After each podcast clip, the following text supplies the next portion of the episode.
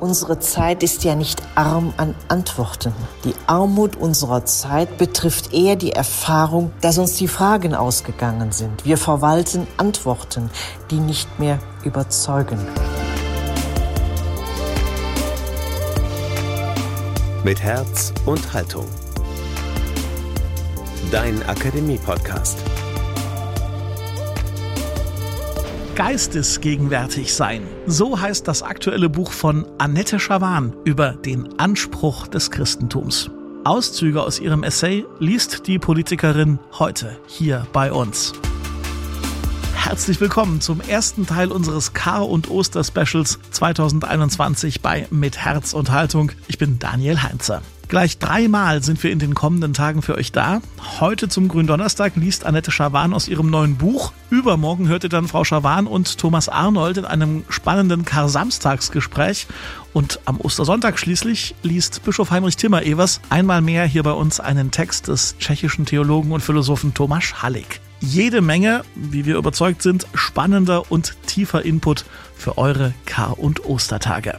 Die Corona-Pandemie bedeutet eine Zeitenwende, auch für die Weltkirche. Diese Situation verlangt eine neue Geistesgegenwart, fordert Annette Schawan mit dem Blick auf das Leben Jesu, ohne Angst und mit Respekt vor kultureller Vielfalt. Annette Schawan lebt in Ulm und Berlin. Bis 2013 war sie Bundesministerin für Bildung und Forschung. Von 2014 bis 2018 dann deutsche Botschafterin beim Heiligen Stuhl. Sie studierte Erziehungswissenschaften, katholische Theologie und Philosophie. Und extra für euch und uns hat sie zu den Kar- und Ostertagen passende Auszüge ihres neuen Essays eingelesen. Und das hört ihr genau jetzt. Annette Schawan bei Mit Herz und Haltung.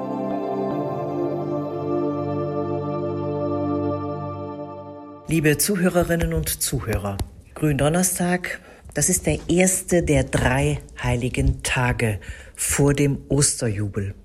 Seit Aschermittwoch sind wir unterwegs in der österlichen Bußzeit im Kirchenjahr, dieser besonderen Zeit auf Ostern hin. Es ist eine Zeit der Selbstvergewisserung.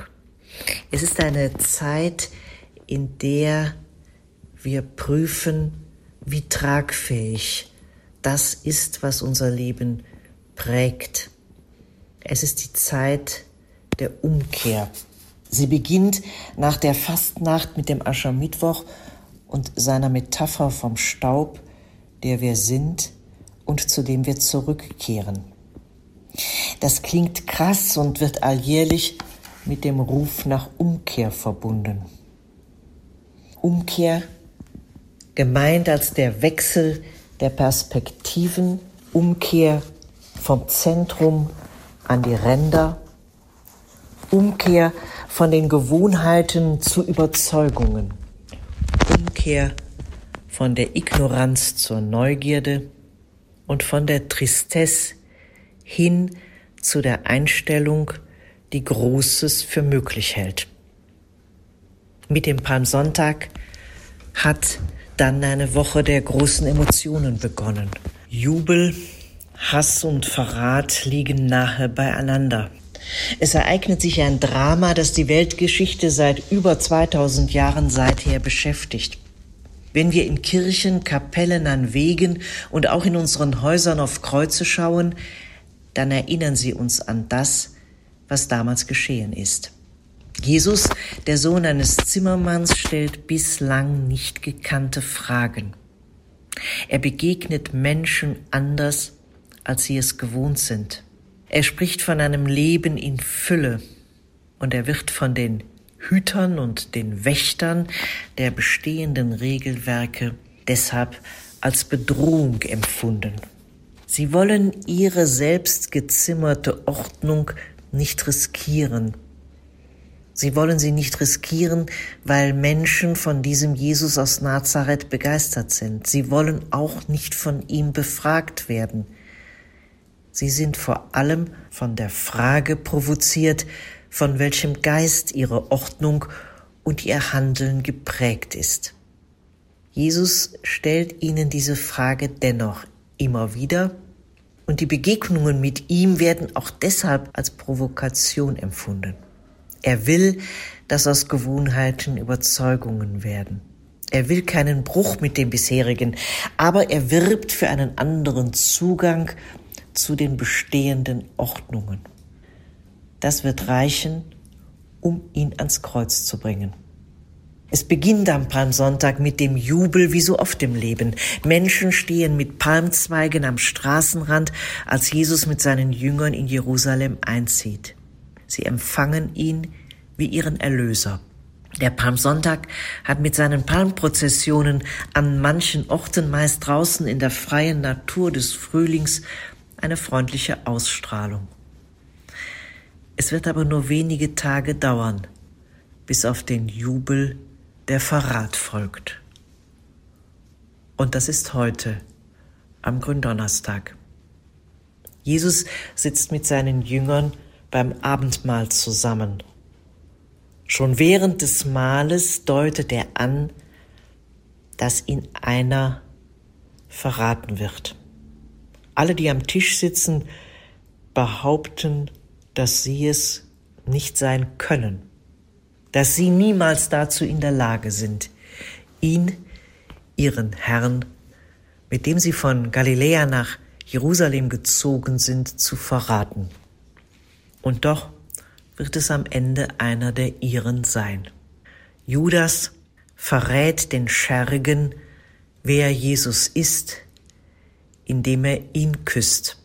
Jesus wird festgenommen und zu Pilatus geführt. Dem ist anzumerken, dass er unsicher ist, was mit Jesus geschehen soll. Mehrfach fragt er die Menschenmenge, was denn dieser Jesus von Nazareth getan habe. Die Menschenmenge schreit ihn förmlich ans Kreuz. Sie haben vergessen, wie sie ihn empfangen haben, was er ihnen bedeutet. Die Menschenmenge ist nur noch gepackt von der Vorstellung, diesen Jesus am Kreuz zu sehen. Das Drama nimmt seinen Lauf. Jesus trägt das Kreuz, Jesus leidet, Jesus empfindet in der schwersten Stunde, im Moment des Todes, große Verlassenheit. Danach, nach seinem Tod, tritt Stille ein. Es ist die Stille des Kar-Samstag, des einzigen Tages im Jahr ohne Gottesdienste, ein Tag der leeren Kirchen, eines tiefen Schweigens, der Tag, der, so hat es Karl Rahner einmal gesagt, als Symbol für die Gewöhnlichkeit unseres Lebens steht. Wir sind ganz auf uns geworfen, können uns an keinem Wort des Trostes, an keinem Ritual festmachen. Leere und Kälte herrscht in den Kirchen. Ein Tag wie der Kasamstag er ist in dieser Zeit der Pandemie gleichsam zum Bild geworden für Stille und dröhnendes Schweigen, das wir aushalten müssen.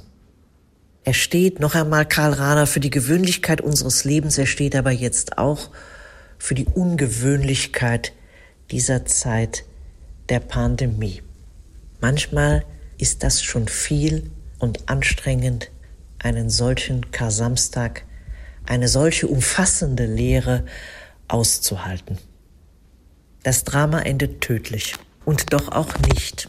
Am Ende sind es die Frauen, die als Erste zum Grab gehen und denen gesagt ist, das Grab sei leer. So schallt im Licht des Ostermorgens der Ruf, der Herr ist erstanden.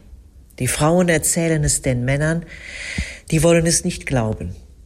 Erst als sie selbst am Grab stehen, beginnen sie zu ahnen, dass etwas geschehen ist, das die Welt erneuern wird. Es hat sich etwas ereignet, ja, es wird sich etwas ereignen, das die Perspektiven des Menschen fundamental verändert. Am Ende steht kein unausweichliches Scheitern. Nichts von dem, was wir gelebt haben, geht verloren. Alles ist aufgehoben. Auch das ist die Botschaft des leeren Grabes.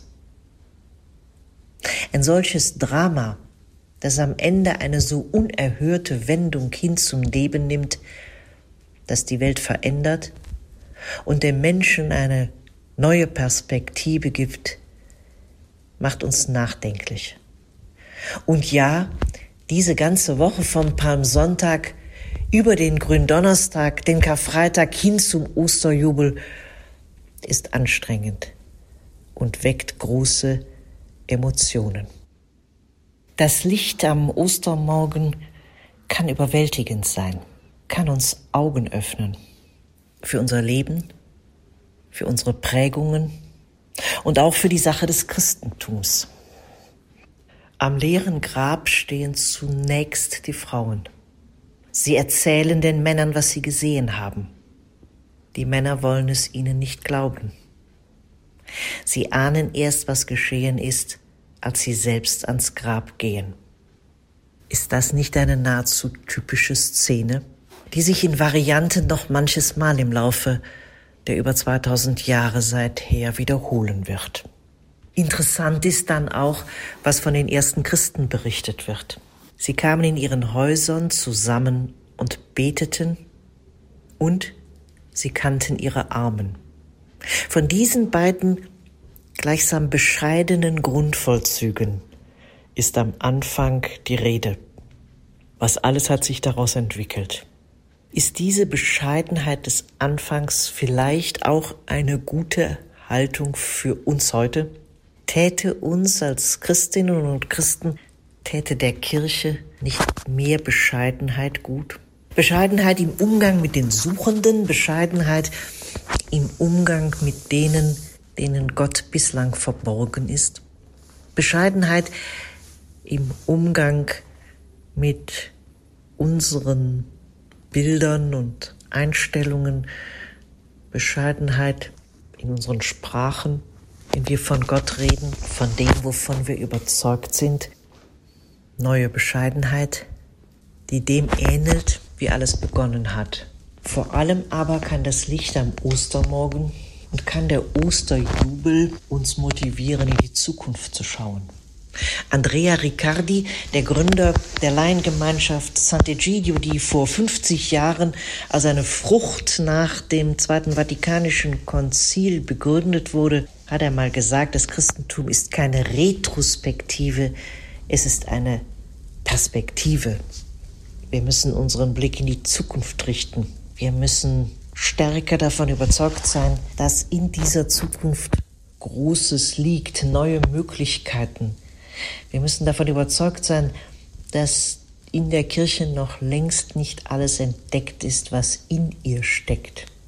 Kirche voller neuer Möglichkeiten steckt.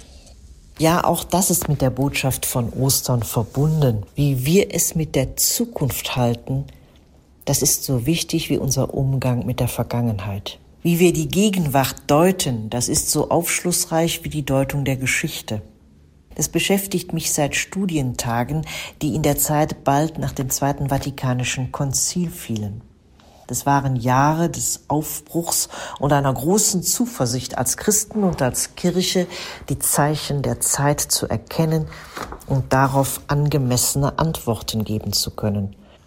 Papst Johannes der 23., der das Konzil eröffnete, erwartete von den Bischöfen der Welt, die Zeichen der Zeit verstehen zu lernen.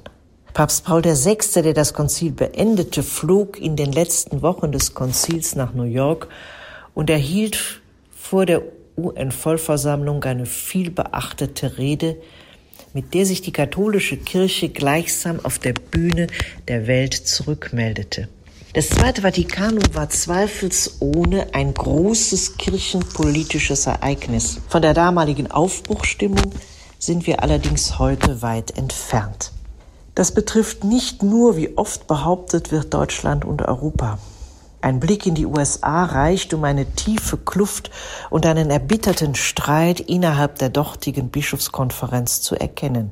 Die Dynamik in manchen asiatischen Ländern betrifft das Christentum allgemein weniger die katholische Kirche.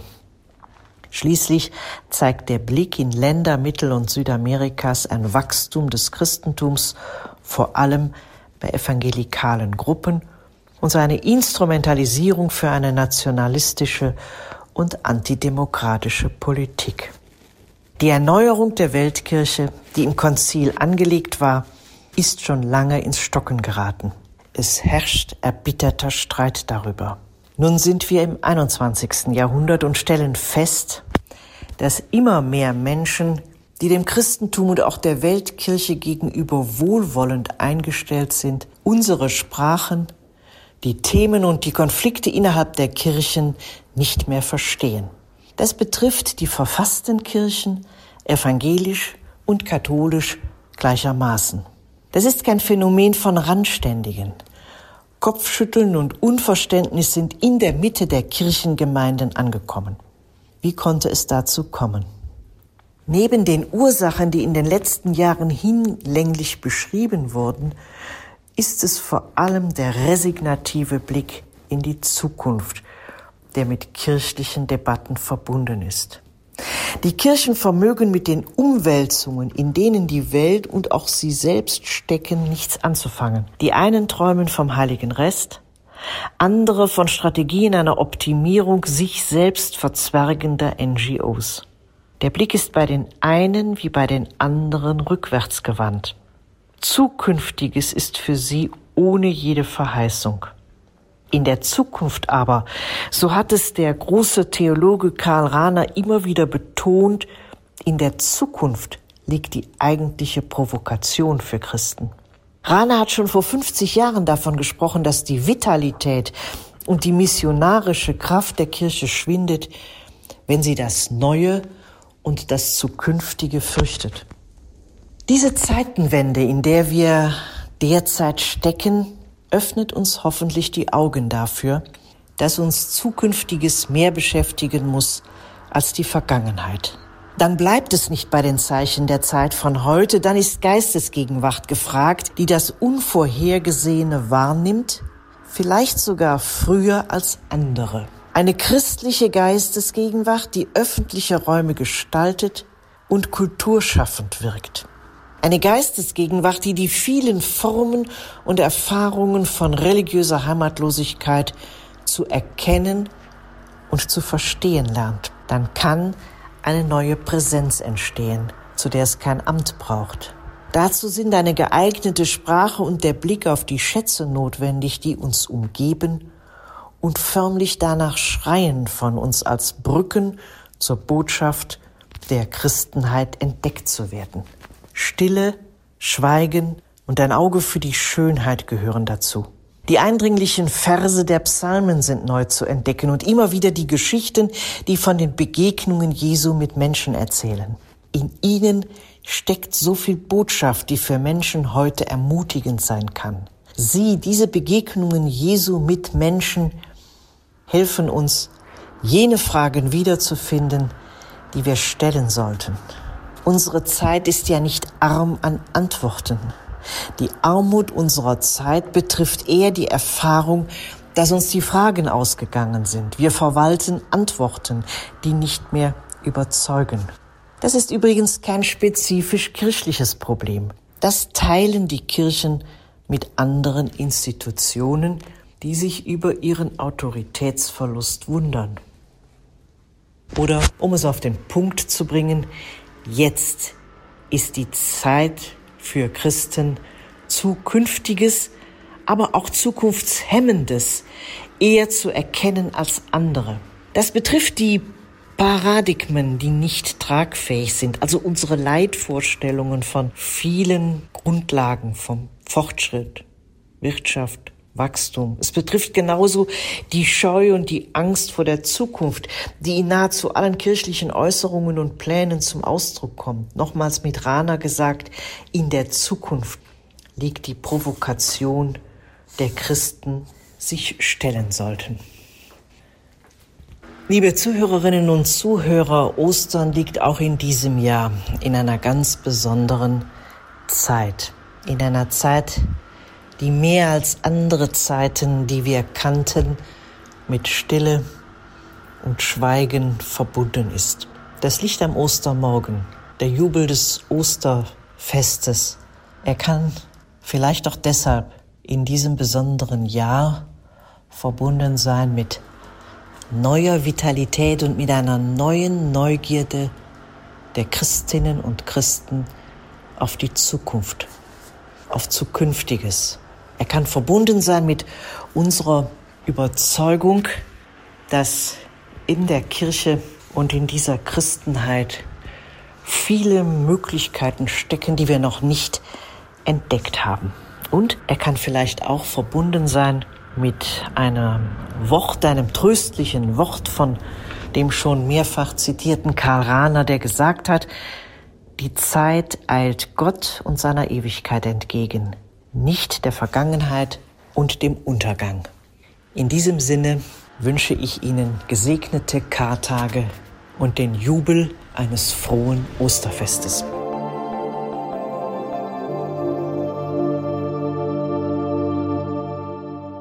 Vielen Dank an Annette Schawan. Sie las aus ihrem aktuellen Essay Geistesgegenwärtig sein, Anspruch des Christentums. Das Buch ist im Februar im Patmos Verlag erschienen und ist jetzt im Buchhandel erhältlich. Und das war der erste Teil unseres Kar- und Oster-Specials. Übermorgen, am Tag der Grabesruhe, geht es weiter. Akademiedirektor Thomas Arnold und Annette Schawan in einem nachdenklichen, aber auch mutmachenden Kar-Samstagsgespräch. Bis dahin, eine gute Zeit und vielen Dank fürs Zuhören. Mit Herz und Haltung. Dein Akademie-Podcast.